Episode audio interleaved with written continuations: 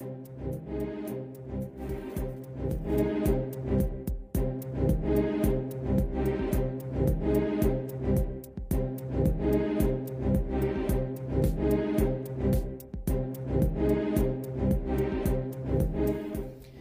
empieza CiberClick, el programa semanal dedicado a la ciberseguridad de Click Radio TV. Sed bienvenidos y bienvenidas a esta decimosexta edición del programa referente en España de este sector.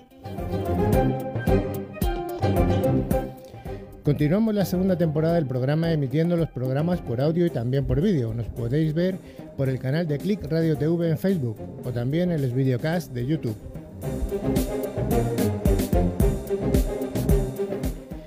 CiberClick lo realizamos un equipo de expertos profesionales de la seguridad informática, que recordamos que es una de las áreas de las tecnologías de la información e Internet de mayor crecimiento y de mayor demanda de expertos. Desde CiberClick nos dirigimos a oyentes profesionales y también al entorno doméstico, resolviendo dudas que afectan tanto a grandes empresas como a pymes y a familias. A lo largo de la siguiente hora vamos a desarrollar secciones de noticias, veremos en profundidad algún aspecto de interés y contaremos con la presencia de algunos de los referentes españoles en el mundo de la ciberseguridad.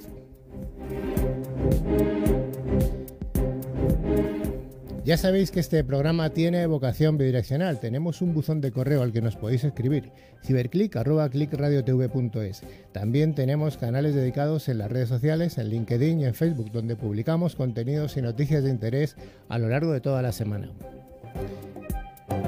Para llevar a buen puerto Ciberclick, en esta segunda temporada contamos un fantástico equipo de eh, que hoy estamos al completo, cinco personas, cinco expertos de ciberseguridad. En primer lugar, vamos a empezar por Miguel Alcolea. ¿Qué tal, Miguel? ¿Qué tal, Carlos? ¿Todo bien? Todo correcto. ¿Estás enamorado? Eh, es el día de la amistad. ¿Es el día de la amistad o del amor? Las dos cosas. Seguimos con nuestro hacker, hacker bueno. ¿Se te va a escuchar? Hola, hola, claro que sí. ¿Tú sigues enamorado también? Eh, hoy es San Calentín. San Calentín. Además tienes un perro, ¿no? Sí. Un perro que te cuida y... Mm, y me da besitos. Bueno, eso no. Bueno, tenemos, tengo aquí a mi, a mi derecha a Estrella. ¿Qué tal? ¿Tú también estás enamorada o Yo, no? de la vida, Carlitos, Oh, en de la general. vida. Oh. ¿Qué tal, Rafa? La voz profunda. ¿Qué pasa, Carlos? Oh, ese micrófono que no le funciona, Rafa. A ver ahora, Rafa. ¿Sí? Ahora sí. Ahora, perfecto. ¿Qué Esa pasa, voz, Carlos? la voz. Fireball. Y hoy tenemos a dos invitados que también están con nosotros, van a estar todo el rato, aunque bueno, cada uno tendrá su, su espacio. Está con nosotros Daniela Kominsky. ¿Qué tal, Daniela? ¿Qué tal? Buenas tardes. Y también estoy enamorada. También estás enamorada. Y Mario, ¿tú también? Por supuesto, un beso fuerte, Moni. Sí, aquí se permite todo. Bueno, pues eh, a lo largo de, de la siguiente hora, pues como hemos dicho, vamos a, a ver distintas, distintas secciones. Eh, vamos a ver. Eh, Rafa, ¿hay alguna cosa que nos tengas que contar de lo que va a ocurrir al final del programa? Bueno, pues tendremos que, que ver a los ganadores de nuestro concurso. Como siempre ya sabéis que Ingecon, eh, mayorista de valor, no- nos facilita dos licencias de un antivirus superpotente, Bitdefender, que está valorado en 40 euros. Y ya sabéis que antivirus eh, de los buenos, nada de esto de internet que con bichitos y cosas de esas. Sino Nada. A pagar, que lo que pagas es bueno. Bueno, eh, merece la pena concursar y las preguntas serán muy fáciles. Al final del programa daremos las dos personas ganadoras de la semana pasada y daremos la pregunta para concursar a las dos, a las dos del futuro. Eh, ¿Qué más? Pues en esta quinta edición de la segunda temporada vamos a tener un programa en el que la simulación de ataques va a ser protagonista en gran medida. Empezaremos con la sección de noticias de seguridad, que hoy la va a, comendar- a com- a comandar Estrella, ¿de acuerdo? La capitana La estrella. capitana Estrella. La segunda al mando. Ahora que sale Capitana Marvel, me siento inspirada. Continuaremos con ciberseguridad en la empresa, en la que trataremos el VAS, luego comentaremos qué es, y finalizaremos con la entrevista a un CISO. Hoy estará con nosotros Mario Trota, CISO de General Dynamics European Land Systems. Estupendo. Pues vayamos a la, a la sección de, de noticias.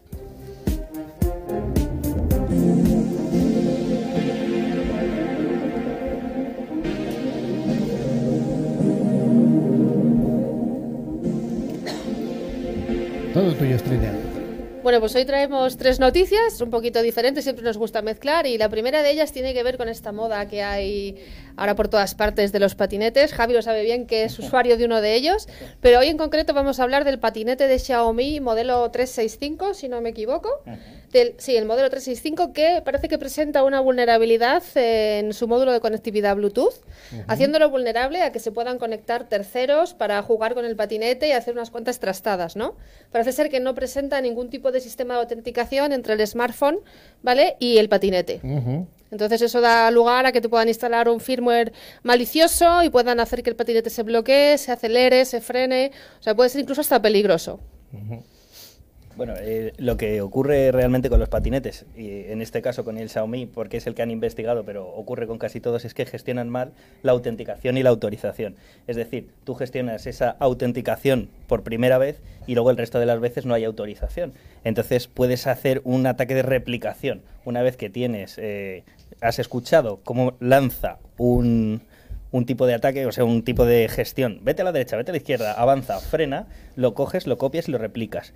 Entonces, estando a la distancia del Bluetooth, 50, 100 metros, puedes hacer que cualquier patinete, en este caso este que han mirado, que se pare. Imagínate la gracia, ¿no? Eso es eso. Fum, vas en medio de la carretera y pa, te paran. Ah, que no puedes, multa.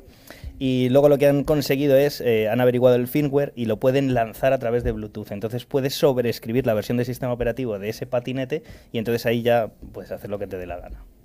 Muy peligroso. El diablo sobre ruedas, ¿no? Sí, sí. ¿Tiene que ver algo la marca o esto nos da igual cuál sea? Mm, Bueno, en este caso han investigado el Xiaomi M365, pero como podrían haber investigado otro. Cualquier cosa que esté gestionada a través de Bluetooth, la gestión de la autenticación y la autorización no está bien hecha, incluidos los smartwatch, incluidas un montón de cosas. Por eso decíamos en otro programa que es necesario siempre un firewall de Bluetooth, porque es por donde se está colando todo el mundo y ahora todas las cosas llevan Bluetooth. Sí, porque aquí es un patinete el que realmente estás montándote. Lo raro es que lo conectes al ordenador, ¿no? Pero si tú una pulsera eh, te la consiguen hackear y replicar, pues obviamente luego la vas a conectar al ordenador y puedes tener una brecha de seguridad. Claro, porque tú al principio piensa que la enlazas una vez y luego te olvidas. Simplemente enciendes el Bluetooth. Entonces alguien que esté escuchando esa comunicación la puede replicar. Es realmente sencillo. Vale, Peligroso interesante, de ruedas. peligroso y, y tantos regalos que han traído los Reyes Magos de estos. Por eso, por eso. Uf.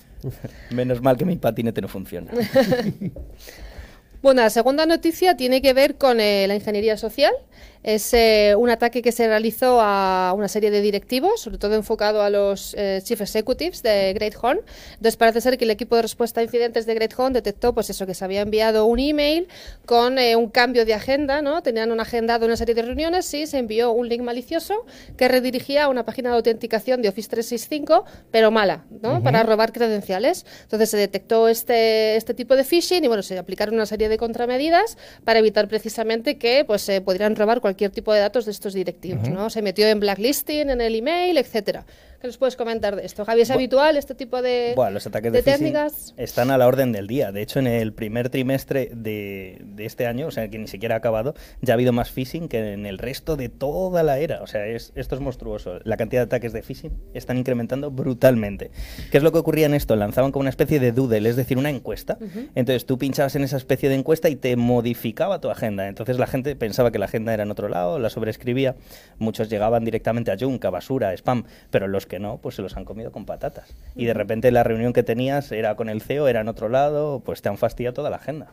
Sí, esto ahora está pasando habitualmente. Son los, lo- el ataque llamado el BEC, que se llama, que es el fraude del CEO al fin y al cabo, y bueno, es hacerse pasar, eh, obviamente, por, por un mail del CEO, que suele ir al financiero, en otro tipo de casos, para que, oye, hazme esto urgentemente, que tengo que hacer una transferencia, solo tú y yo lo podemos saber, y ahí tenemos un problema de seguridad. En muchas ocasiones el CEO es capaz de, o el financiero es capaz de ver que pues el nombre no es el correcto, algún fallo, pero aquí entramos el dilema de los teléfonos móviles, ¿no? Miramos el correo en el teléfono móvil y en el teléfono móvil las cabeceras no se ven, hay cierta información que se oculta y ahí tenemos un gran problema de seguridad. Bueno, eh, eso es cierto, pero el mayor problema es que ninguna empresa, o casi ninguna, se toma en serio eh, la protección del correo. Se creen que el correo es como invulnerable y hay una serie de protecciones que hay que poner que nadie pone. Sí, yo creo que la gran empresa sí que es consciente de esto, pero sí que es cierto que hay que ampliar miras, es decir, no por irnos a la nube, que siempre es la ideología esta, vamos a tener las medidas por defecto de la seguridad. O sea, yo creo que esto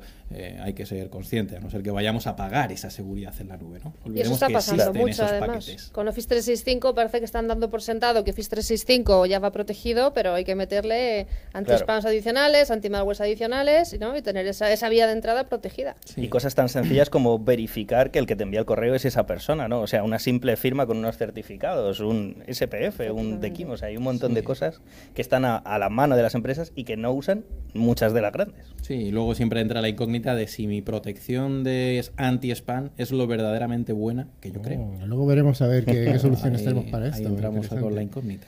Y además se ha hablado de otra palabra que es la palabra phishing, que también va a surgir. Hay que hacer campañas de, de- de phishing en- dentro de las empresas. Entonces, bueno, Justo. Y concienciación, Concienciación, para evitarlo, etcétera. Bueno, nuestra última noticia pues se va relacionada hoy con apps en el iPhone, eh, que es un estudio que ha hecho TechCrunch, en el que parece ser que algunas empresas como Hollister, Expedia, Air Canada, pues están monitorizando la actividad de los usuarios, ¿vale? Para analizar la experiencia de los clientes. Parece ser que a través de una app que es Glassbox, ¿vale? Glassbox excusa y dice, bueno, que, que es muy bueno, ¿no? El conocer la experiencia del cliente momentáneamente. Entonces, bueno, Glassbox parece ser que, que permite a esos desarrolladores de aplicaciones probar esto en directo, pero claro, supone un problema de privacidad porque te pueden estar exponiendo datos de tarjetas de crédito, de emails, etcétera, ¿no? Entonces, ahí está un poquito el riesgo. Claro, o sea, lo que hace esta aplicación es, eh, cada vez que tú haces cualquier cosa con ella, eh, hace un pantallazo y lo envía a los desarrolladores. Entonces, que tú estás mirando tu correo, de repente, pues leen tus correos. Que estás eh, pagando con el Apple Pay, con el Google Pay, con cualquier cosa, pues ven tu tarjeta de crédito. O sea, al final, yo no sé qué experiencia de usuario quieren, o sea, ver tus datos. Es totalmente ilegal, pero lo están haciendo. O sea, al final es un agujero negro donde todos tus datos se fugan. Y de hecho, eh, por ejemplo, Air Canada hace poco fugó 20.000 de sus cuentas. Hubo una brecha. Entonces, por un lado le roba los datos y por otro lado te los quita. Qué divertido. Pues es el mercado de la oferta y la demanda, ¿no? Esto es así. esto es así, esto es un mercado, ¿no? Como otro cualquiera. Esto es dinero y ya está. No, no, no hay que verlo como, ya lo hemos comentado en algún otro programa, que no hay que verlo como un desafío para gente joven o voy a intentar. No, no, eso no, ya no es así. Esto es negocio. Negocio. Solo negocio. Money, money. En fin.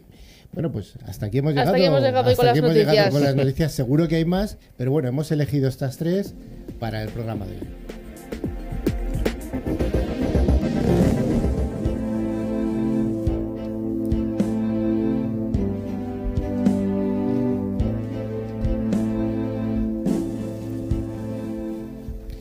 Bueno, seguimos con ciberseguridad en la, en empresa.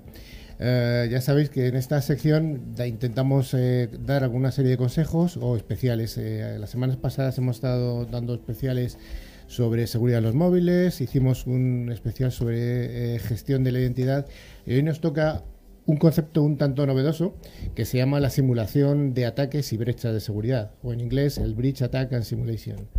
Eh, las, las letras que el, el acrónimo es BAS y está empezando a ponerse un poco pues, en el caldenero. Vamos a ver de qué va esto. Bueno, pues la, la sofisticación de los ataques de los ciberdelincuentes no para de crecer. Y hay un montón de ejemplos en el entorno bancario. Siempre, como decimos, siempre son fuera de España, que en España nunca ha ocurrido nada. Estamos en una isla de, de seguridad.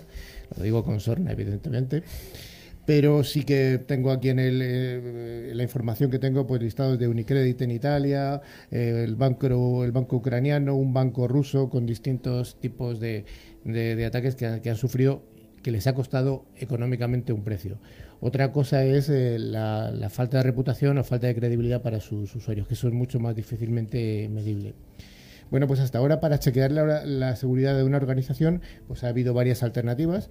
La- desde las sencillas eh, gestiones de vulnerabilidades en las que se analiza una- los activos de la, de la empresa desde el punto de vista de qué vulnerabilidades tiene de las conocidas, no de las desconocidas, evidentemente. Esto se puede hacer de forma más o menos eh, puntual o, de forma persistente. Y, y bueno, pues esta es una forma y lo curioso es que Gartner identifica este tipo de estudios, que hay que hacerlos, no digo que no haya que hacerlos, como eh, el pentesting de la vainilla. Yo me ha hecho mucha gracia esto. Yo, eh, una traducción al español que se me ocurre a mí es el pentesting dulce. Es decir, eh, que es una prueba mm, bastante light. Vamos a dejarlo ahí, ¿vale? Los de Garner incluso llegan a, pronosticar como que esto en muy poquitos meses va a, estar, va a ser una técnica obsoleta. Yo no creo que llegue a ser tanto, pero bueno, ellos son los que prevén el futuro, tienen más visión que nosotros. Otro de los métodos alternativos que ha habido ha sido hacer un pen testing con, seres humanos, con el, famoso hackinético, y aquí dependemos de la habilidad y de, eh, que tenga el, el, pentester que lo haga, o bien de, lo inspirado que esté en ese día, o las ganas que tenga de hacerlo, o según le paguen. Eso también es otra, ¿no? que no sé si estarán muy bien o, poco pagados. Servicios de Red Team que se prestan desde distintas empresas. Y bueno, pues ¿Qué tienen en común la gestión de vulnerabilidades con, con este con este hackinático? Bueno, pues que de alguna manera se ve desde el punto de vista de las defensas, o sea, perdón, del atacante, pero no de las defensas. O al revés, no es una forma completa, no es una forma eh, holística que se dice ahora, ¿no? Entonces, eh, ¿cuál es la alternativa a esto? Pues la alternativa a esto es el, el base, la simulación de ataques y brechas de seguridad en la que vamos a producir un ataque de verdad. Vamos a producir un ataque de verdad y no contra los eh, contra un servidor determinado, sino o, contra un eh, contra un activo determinado, sino directamente contra donde están los activos, contra los puestos de trabajo o contra los servidores, o ver cómo funciona. Esta es la filosofía de la, del BAS. La filosofía del BAS es voy a atacar donde está la información y de esta forma lo que voy a hacer es poner en prueba cuáles son tus mecanismos de seguridad. Tus mecanismos de seguridad serán los que sean, tendrás una colección de firewalls, de proxies, de, de mm, antivirus, etcétera, y lo que vamos a hacer es atacarte para ver si eso, eso está funcionando. Eso es la filosofía del BAS. Bueno, hasta aquí la, introducción. ¿Algo que decir, Javi? Sí, bueno, que lo que quiere decir Garner es que al final los test automatizados de que hace un pentester, el, hacking, eh, cualquiera lo puede hacer desde su casa, ¿no? O sea, utilizas un escáner de puertos para ver qué puerta hay abierta y al final utilizas las vulnerabilidades conocidas que ya hay un exploit, o sea, un programa con el cual lo puedes explotar. Por eso lo llaman de vainilla, eso lo puede hacer cualquiera y es automatizado. Entonces tú pones unas protecciones que eviten esos eh, escaneos automáticos y no sacas nada. Entonces lo que hacen muchas empresas es crean dos equipos, un equipo que defiende y un equipo que ataca. Ese antes se llamaba el Tiger Team, el ataque del tigre, ¿no? Eso, pues esa terminología se ha ido degradando y ahora se llama el equipo rojo. El equipo rojo es el que ataca. Entonces, aparte de los escaneos automáticos, ofrece la inteligencia de los pentesters, que a veces es mucha, a veces es poca, no lo sabes, pero intentan realizar ataques de verdad. Y luego tienes el Blue Team, que son los que defienden dentro de la empresa, intentan establecer unas políticas y defenderse de una manera robusta. Y antiguamente pues el, equipo blanco y el equipo púrpura. Bueno, el equipo blanco era gente de la empresa como los árbitros que decían vas a hacer esto, no vas a hacer lo otro. Y el púrpura pues establecía procedimientos para que defendieran mejor o para que atacaran mejor. Pero eso es lo que están utilizando ahora. Pero todas estas cosas, como dependen un poco de la inteligencia de esos equipos, está surgiendo el BAS como algo mucho más automatizado, en lo cual tienes la inteligencia de la persona y la automatización de... del software. Entonces es algo mucho mejor. Bueno, pues para ilustrar esta tecnología, hoy tenemos con nosotros a Daniela Kominsky, que es la country manager del fabricante israelí Simulate, eh, que nos va a dar su visión desde el punto de vista de fabricante de, de, esta tecnología. ¿Qué tal, Daniela? Ya te hemos dicho. ¿Qué tal? ¿Qué tal? Buenas tardes. Eh, bueno, es interesante porque es verdad, vos hablabas de meses, Garner eh, va un poco rápido y también depende de qué mercados, porque no todos los mercados son iguales de maduros, pero, pero sí, es verdad que cada vez las empresas están más eh, necesitadas de este tipo de tecnologías totalmente automatizadas y que mismo en un equipo, como comentabas, de Red Team, los puedan, puedan facilitar parte de su trabajo. ¿Por qué? Porque justamente con, este tipo de, de tecnologías lo que te permite es poner a prueba todos los productos, todos los controles de seguridad que tiene una organización eh, y viendo a través de qué puerta de entrada sea el vector, un vector de correo, es decir, bueno, no vamos a entrar con muchas cosas técnicas, pero puede ser el vector de correo, donde sabemos que el 70% de los ataques vienen, por ejemplo, por un correo malicioso, eh, que no es lo mismo que phishing. Y también esto es interesante, porque es verdad que uno puede lanzar una campaña de phishing para probar el comportamiento de los empleados, pero al mismo tiempo, antes hacían referencia a la protección del correo y hay que ver que estas medidas, estos controles que nosotros tomamos realmente funcionan de manera eficaz. Y también eh, una de las cosas que somos muy conscientes desde Simulate es que las empresas invierten mucho dinero, muchísimo dinero, en productos, en soluciones de seguridad muy buenas, pero que así todo no pueden saber hasta que no sufren un ataque realmente cuán expuestos están, cuál es su nivel de, seguridad real. Y con este tipo de tecnologías que te permiten simular ataques como si fuese realmente un ciberatacante, eh, pueden saber exactamente dónde están esos fallos de seguridad okay, y estar un paso por delante eh, antes de, sufrir un ataque real. Sí. Ah, sí, sí, vale, vale. que me has pillado a contrapié. Yo te vi a contrapié. No, no, no, no, que me parece muy interesante lo que comenta Daniela, porque al final es esa mezcla, como decía Javi, de inteligencia humana y de máquina que mm. nos va a permitir, como siempre, anticiparnos, porque los atacantes al final siempre van como un pasito por delante nuestro, ¿no? Y al final esa combinación de fuerzas va a ser necesaria y, lo estamos viendo en el día a día, ¿no? Sobre todo con las nuevas amenazas que vienen y que siguen poniendo encima de la mesa, pues este tipo de de ataques ¿no? y de situaciones. ¿Cómo ves tú, Daniela, el mercado de Maduro, al menos en, la región en la que, de la que tú eres country manager? Eh, a ver, es verdad que estamos en una fase un poco de evangelizar, eh, pero realmente la, respuesta del mercado es, es, muy interesante. Eh, porque las empresas, como yo decía, cada vez están adoptando este tipo de tecnologías y de manera mucho más rápida. pero así todo es una tecnología muy nueva a nivel mundial, es decir, realmente es una tecnología que lleva muy pocos años. De hecho, Gartner a partir del 2016 ha identificado este nuevo dominio que se llama Breach and Attack Simulation, nuestra nueva categoría, con lo cual sí, estamos, yo creo que es una evolución de lo que sería el pentesting y sí creo que a la larga eh, probablemente vaya a desaparecer, aunque hoy sería algo complementario. Bueno, yo creo que no va a desaparecer. No, bueno, pero, pero sí, digo, a día de hoy es eh, algo complementario y que las empresas están optando por las dos cosas, es decir, es como un complemento, usan la tecnología para hacer evaluaciones continuas y al mismo tiempo eh, hacer un pentest que yo creo que también tiene, bueno, en esto nos puedes contar quizás mucho más, pero que tiene una función diferente, ¿no? Cuando tienes un equipo humano al final dentro del Red Team, lo que era antes el Tiger Team, esto es una herramienta que mm, no es que menosprecie, sino que da igual que el pentester sea bueno o sea malo, tiene una serie de ataques inteligentes que puede lanzar eh, sobre la infraestructura de la empresa que está analizando. Por lo tanto, le facilita el trabajo. O sea, puedes hacer un trabajo de mucha calidad con gente a lo mejor que no la tenga. Entonces sustituyes un poco ese vector humano. Bueno, seguro que tiene más utilidades eh, una herramienta de este estilo como puede ser probar las, los mecanismos de seguridad que tienes, con lo cual si estás probando varias tecnologías, pues te puede servir para identificar cuál funciona mejor que, que, otra, ¿no? Claro, porque si tienes un experto de una tecnología, a lo mejor no lo es de otra y con esto pues simplificas. Y yo entiendo además que este tipo de técnicas o tecnologías se están utilizando ahora en los famosos ciberejercicios que a veces se hacen entre las empresas, porque al final te permite probar ¿no? Eh, esas posibles brechas de seguridad que tú tienes ¿no? Y detectarlas, entiendo, en un entorno que no sea totalmente el entorno real, ¿no? Al final. No es, no es real, es un entorno, por supuesto, controlado, pero los ataques, es decir, son ataques reales. Reales, efectivamente. Entonces eso es, justamente es lo que tiene para mí de interesante el alcance de una tecnología tan potente. A mí lo que más me gusta es el indicador de riesgo que, puede encontrar el, el, CISO, que dices, en un momento dado ves que, si tú estás en un nivel 8 puede ser mejor o peor, pero si en un día, al día siguiente, ves que estás en nivel 4, puedes analizar en tiempo real todos los trabajos que se han realizado para poder decir, oye, ¿qué es lo que está afectando a mi, a, mi seguridad? Eh, esos ataques que puede ser a través de un WAF o de, o de al correo o, los hopper, que a mí el, concepto del hopper es que me encanta ver dentro de una red tuya eh, hasta dónde puede llegar un atacante eh, sin que no, no, se, no, se, pueda detectar que, que has entrado en él.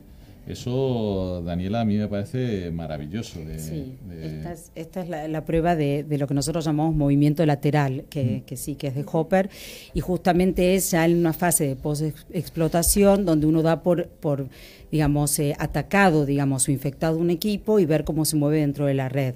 Entonces esto y hacerlo de manera automatizada eh, realmente nos, da, nos permite tener mucha información y mucho control de una situación que en otro momento no nos enteraríamos eh, hasta que quizás sufrimos un, robo de información, de datos. Sí, otro de los puntos yo creo que característicos de la solución eh, es el miedo siempre a, oye, hay nuevos ataques, cada día o cada semana tenemos un ataque que es muy perjudicial y al final la herramienta se actualiza de cara a que podamos probar esa tipología de ataques que están llegando a otras empresas que puede ser de nuestro sector o de nuestro país. O sea, en un determinado momento la pregunta del CEO del CEO de la corporación de este ataque me, nos afecta pues es una de las grandes preguntas que se puede resolver con este tipo de herramientas. Probarlo in situ y decir, eh, ¿tenemos las medidas de seguridad eh, bien confeccionadas o no las tenemos? Justo.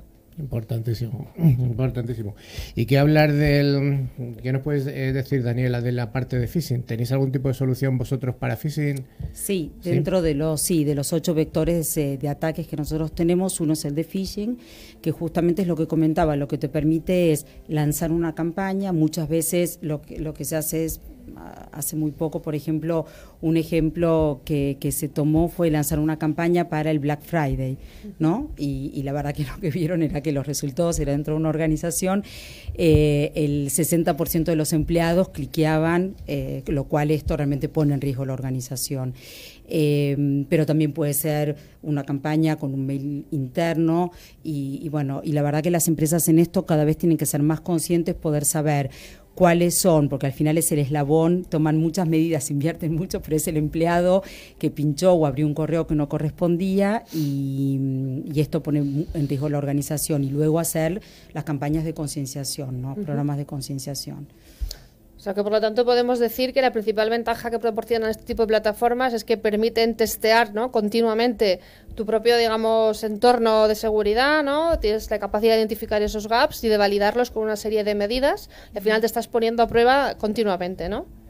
Y además de conocer también luego, cuando ya tienes un reporte donde tienes toda la información, también lo que damos es eh, recomendaciones para mitigar. Entonces uh -huh. cerramos el ciclo, digamos, ayudamos también a que las propias empresas, eh, que aunque muchas veces también cuentan con diferentes proveedores de servicios que los puedan uh -huh. asesorar o que los ayuden, eh, pero también que ellos tengan información suficiente para poder corregir y luego volver a probar y luego volver a corregir y entonces así ir cada vez mejorando el nivel de seguridad de la organización. Para que nuestros oyentes les quede más claro, ¿cuáles son los vectores de ataque que utiliza? Eh, a día de hoy tenemos ocho y uno es para poner a prueba todos los, los productos de seguridad del vector de correo. Tenemos el de navegación, uh -huh. el de WAF, el de endpoint tenemos movimiento lateral, que es este que llamamos Hopper, eh, la posibilidad de lanzar campañas de phishing y de, de LP, que sería un poco para, para evaluar el, el, tema de robo de datos, de información. Y hay uno que es muy interesante, haciendo referencia un poco a lo que Miguel decía, que es el de eh, amenazas inmediatas. Es decir, okay.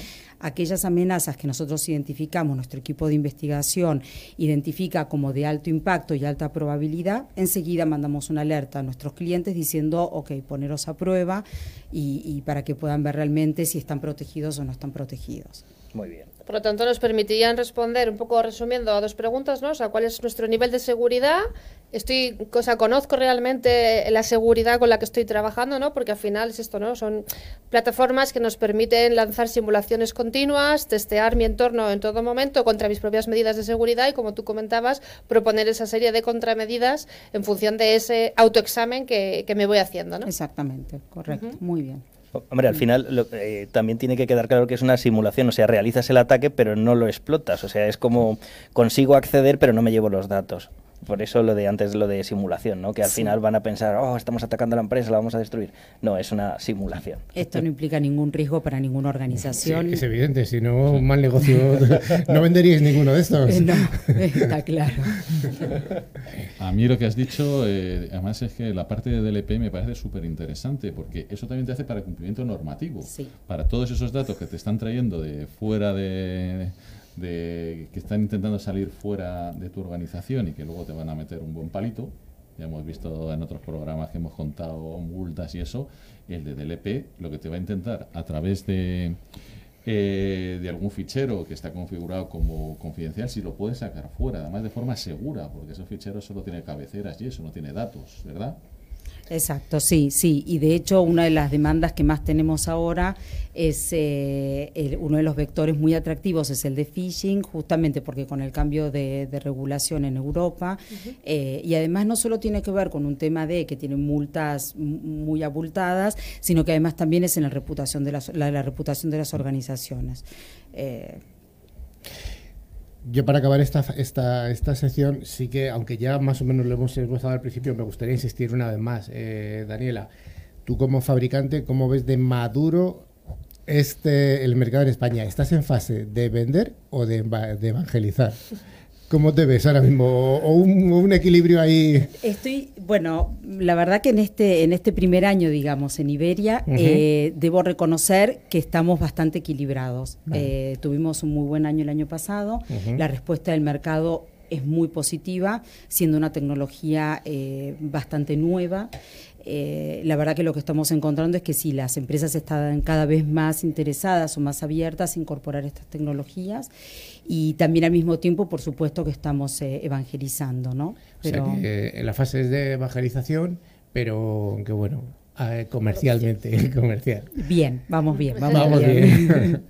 bueno, pues nada, oye, esperamos que a lo largo de este 2019, que ya está, ya está arrancado, ya el primer Q está ya lanzado, que tengáis mucho éxito y bueno, vosotros y otras empresas del mismo, del mismo nicho, que yo creo que sí que es algo novedoso y que, bueno, que los CISOs yo, yo estoy seguro que cuando vas y lo, lo escuchas, eh, escuchan tu discurso y dicen, anda, este viene a contarme una cosa nueva.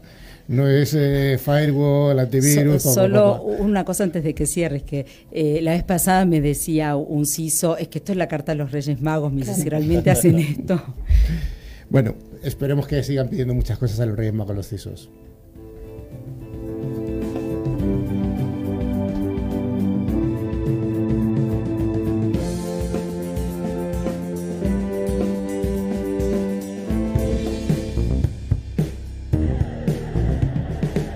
¿Estás protegida frente a los ciberataques? ¿Tienes protecciones en tu móvil? ¿Te preocupa la ciberseguridad? Escucha CiberClick los viernes y sábados de 1 a 2 en Click Radio TV. Porque no todas las aguas son iguales, cuando bebas agua mineral, acuérdate de mirar la composición mineral. Un agua equilibrada y rica en minerales esenciales transmite sus propiedades y beneficios al organismo. Agua mineral Sierra Cazorla es un agua equilibrada gracias a los minerales que contiene. Es baja en sodio y tiene un alto contenido en calcio, magnesio y bicarbonatos. Agua mineral Sierra Cazorla, porque quieres lo mejor para ti y para los tuyos.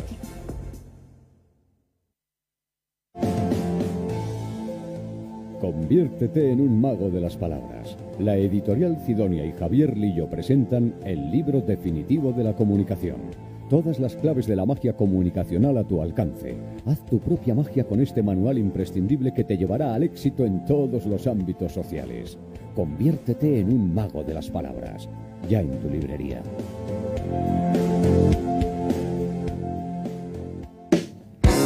Escucha nuestros programas en tu PC, tablet o teléfono móvil.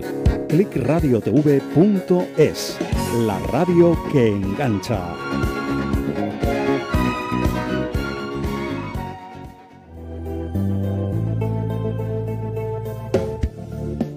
¿Tienes problemas con tu familia? ¿Vas a divorciarte con la herencia? ¿Con tu socio? ¿No conseguís llegar a un acuerdo y vais a ir a juicio? Adelántate al futuro e intenta una mediación con la institución de mediación líder en España. Hemos seleccionado a los mejores mediadores en cada provincia para ti. AOH Mediadores, institución reconocida por el Ministerio de Justicia. Llama gratis al 926 46 37 e infórmate también en www.mediacionmercantil.org.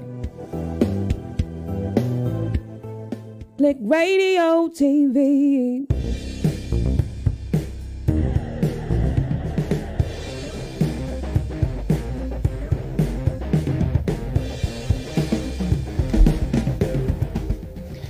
Bueno, gracias por seguir al otro lado. Vamos a continuar Ciberclick con la entrevista a uno de esos primeros espadas que siempre hemos prometido en el mundo de la ciberseguridad.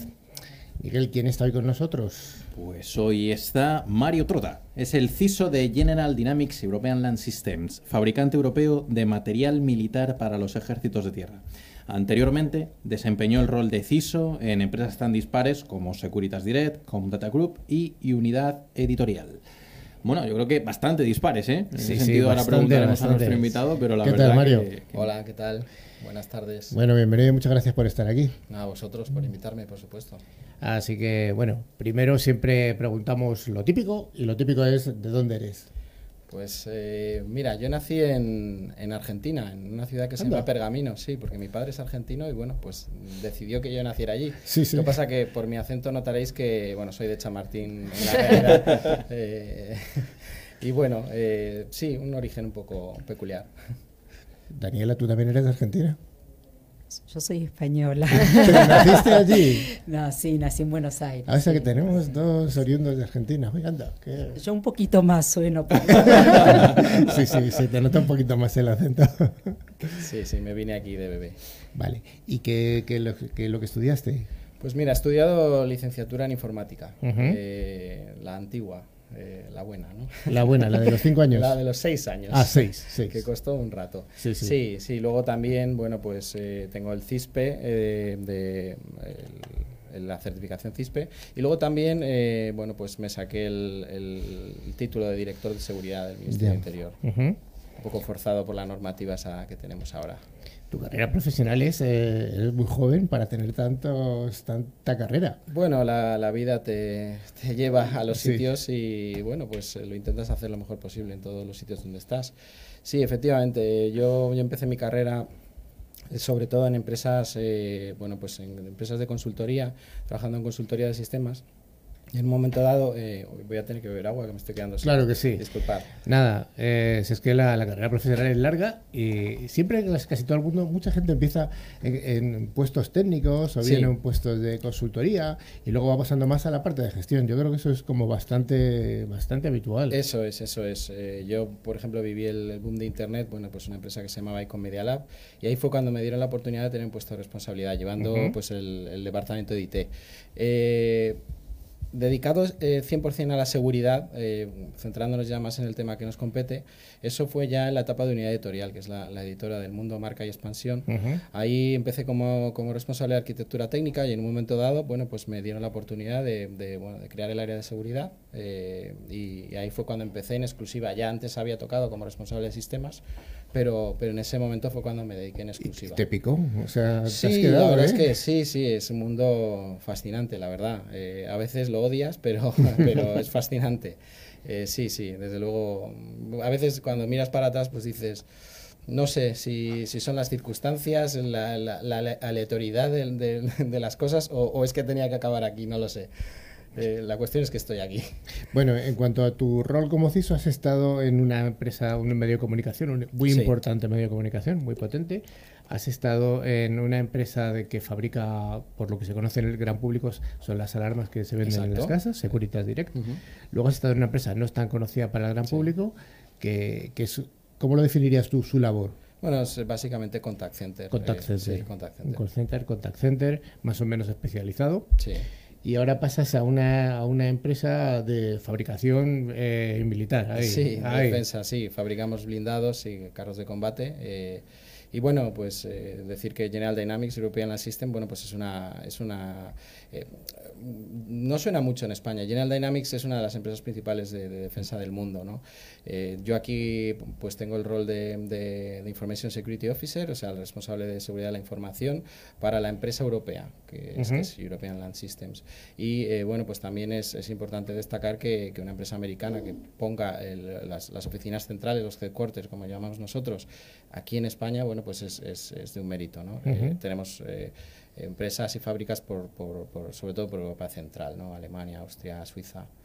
Y, bueno, pues eh, ya digo que, es una empresa que apuesta por, la tecnología y, que tiene mucho, mucho que ver también con, la parte de ciberseguridad. Oye, que tienen en común eh, tu labor como CISO en empresas tan dispares. Pues es buena pregunta. Hay, hay, hay cosas muy comunes que las tienes en todos lados y cuando tenemos en los foros, que bueno ya lo habéis visto en otros programas, que hay foros de, de, de CISOs, pues sí que tenemos eh, muchas cosas en común, los, los mismos problemas de, que, que tiene todo el mundo. ¿no? Eh, De hecho, los básicos de seguridad se tienen que hacer igual en todos los sitios. Eso, eso todas las empresas deberían, deberían cumplir con unos mínimos de seguridad.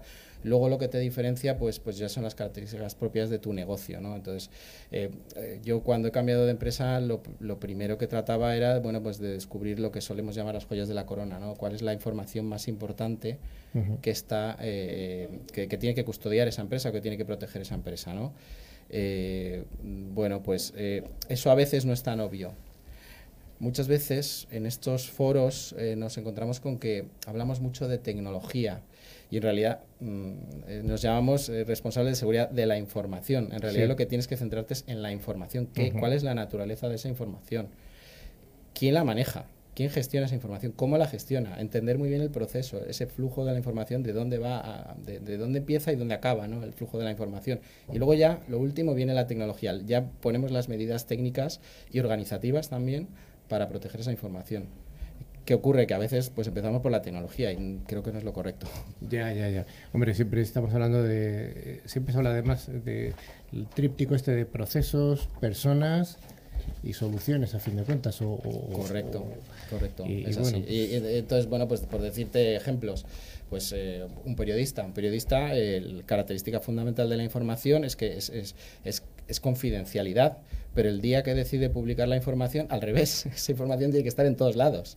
Entonces es muy curioso ese mundo, ¿no? Eh, porque porque de, un, de un momento para otro te cambia la, la- la clasificación, digamos, de, en cuanto a sensibilidad de, de confidencialidad de esa información. Eh, también eh, en los medios actuales pues es un 24 por 7, no puedes estar, eh, no puedes tener caídas eh, porque enseguida cambian de canal o cambian la radio o, o pone- o leen otro periódico digital, eh, etcétera, etcétera. Las alarmas, pues bueno, imaginaos, ¿no? Pues la protección del hogar, lo más, lo más eh, Evidente. Claro, es eh, estás protegiendo gente, ¿no? Gente en su salón, ¿no? Bueno, pues eso es, es, es muy importante para esas compañías. Y contact center y como empresas de servicios, bueno, pues están servicios de otras, ¿no? Pues Sí. en las empresas de contact center lo que tienes que tener en cuenta es que es, es, eh, quién es tu, tu, tu cliente y cuáles son las características de, de seguridad de cada uno de los clientes, ¿no? Y tienes que, que manejar la información como si fuera tuya. Ujú. Sí, porque al final seguro que mm, de alguna manera te transfieren sus datos, pero por otra parte la responsabilidad queda ahí un poco en el aire. Entiendo que Vale. la responsabilidad de los datos sigue siendo de la empresa titular de los datos. Correcto, la responsabilidad nunca la se puede renunciar a ella. Eso La es. responsabilidad siempre la tienes y esa no te la puedes, por mucho que externalices y que saques, eso es un concepto también que, que es, es muy importante transmitir a todo el mundo. ¿no? Responsabilidad siempre la tienes, lo que pasa que, que cuando tú estás bueno, estás trabajando con proveedores eh, y esos proveedores están tratando tu información, pues ellos adquieren también una parte de responsabilidad. Oye, la parte de cumplimiento normativo, que sí es un tema que tratamos aquí habitualmente, porque nos parece importante, no, lo siguiente.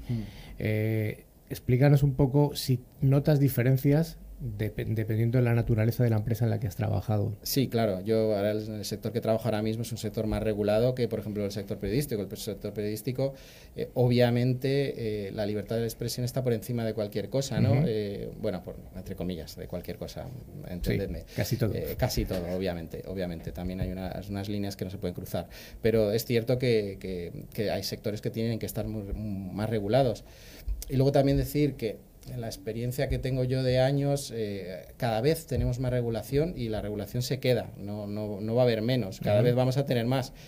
Es positivo para el ciudadano, para, para, el, para el mundo, es, es positivo tener regulaciones, para la ciberseguridad también, porque nos pone ciertos marcos, pero a veces nos pone las cosas muy difíciles. A veces es muy difícil hacer el trabajo con, con ciertas regulaciones, pero es muy positivo y hay que verlo así.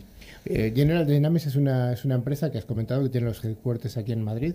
Sí. ¿Cómo se toma desde otros países europeos que la alta jerarquía esté aquí en España? en? No, bien, bien. Yo me he encontrado con un ambiente muy, muy colaborador. Sí, sí. No sí. hay aquello de hacer- No, lo que pasa que es, bueno, siempre en las empresas multinacionales tienes que, que lidiar con distintas culturas, ¿no? Distintas culturas eh, y tienes que entender esas peculiaridades culturales, ¿no? En, en el caso mío, bueno, pues ahora, ahora pues es más cultura centroeuropea, sobre todo germánica, ¿no? Bueno, Ujú. pues, pues no, no, no es tan difícil, son europeos. Eh, ¿La ahora- coordinación con ellos es más sencilla que con los latinos? Eh, mm, bueno, eh, habría que verlo. vale, vale. habría que verlo. No, ya digo que es que eh, eh, las culturas tienen sus, sus, cosas positivas y sus cosas negativas. Entonces hay que, hay que tratar de aprovechar lo- los puntos fuertes de cada una de ellas, ¿no?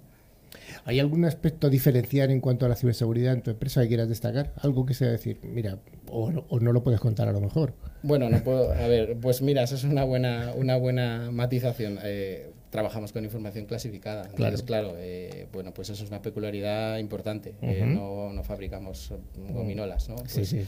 eh, pero, pero es cierto que, que- que sí, sí es importante y que tienes, tienes una regulación eh, que además es multipaís.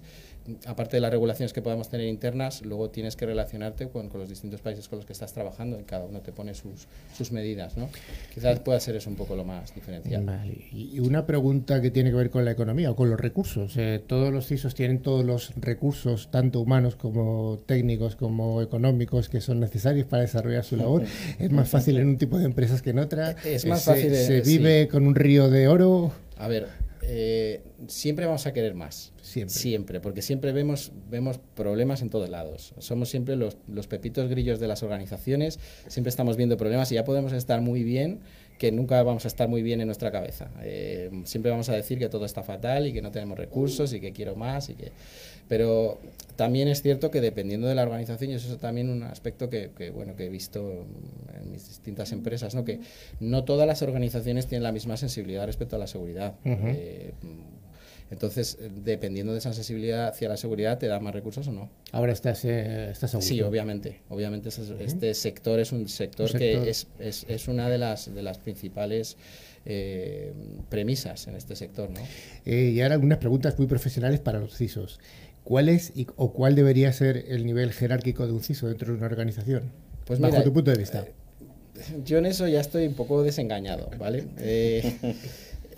Eh, eh, la teoría dice que cuanto más arriba mejor, pero tiene sus puntos positivos y sus puntos negativos. Eh, lo más importante realmente es, es si tú tienes tu independencia, si tú, si tú puedes, eh, tienes recursos y si tú puedes desarrollar tus ideas y, accionar los planes que, crees que debes aplicar a la organización.